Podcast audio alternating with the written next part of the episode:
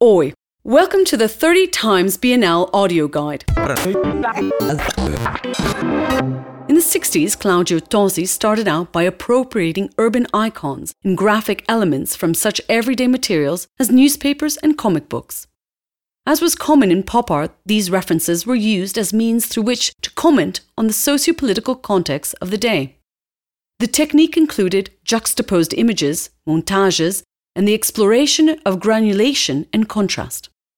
Highlights from among Tozzi's works from this period were Guevara Vivo Morto from 1967, O Público 1968, exhibited at the 10th Biennale, and the series of panels entitled Multidão depicting scenes from political street demonstrations.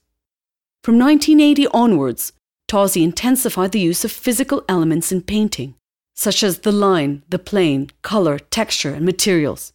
However, he gradually abandoned formalism in favour of abstract painting and constructivism.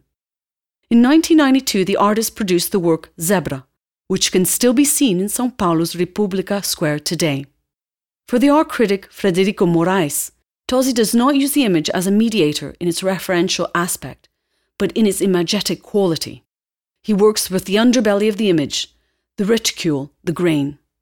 He approaches the image as a designer, isolating, enlarging, freezing, splicing, repeating, fragmenting, dividing, adding, and multiplying.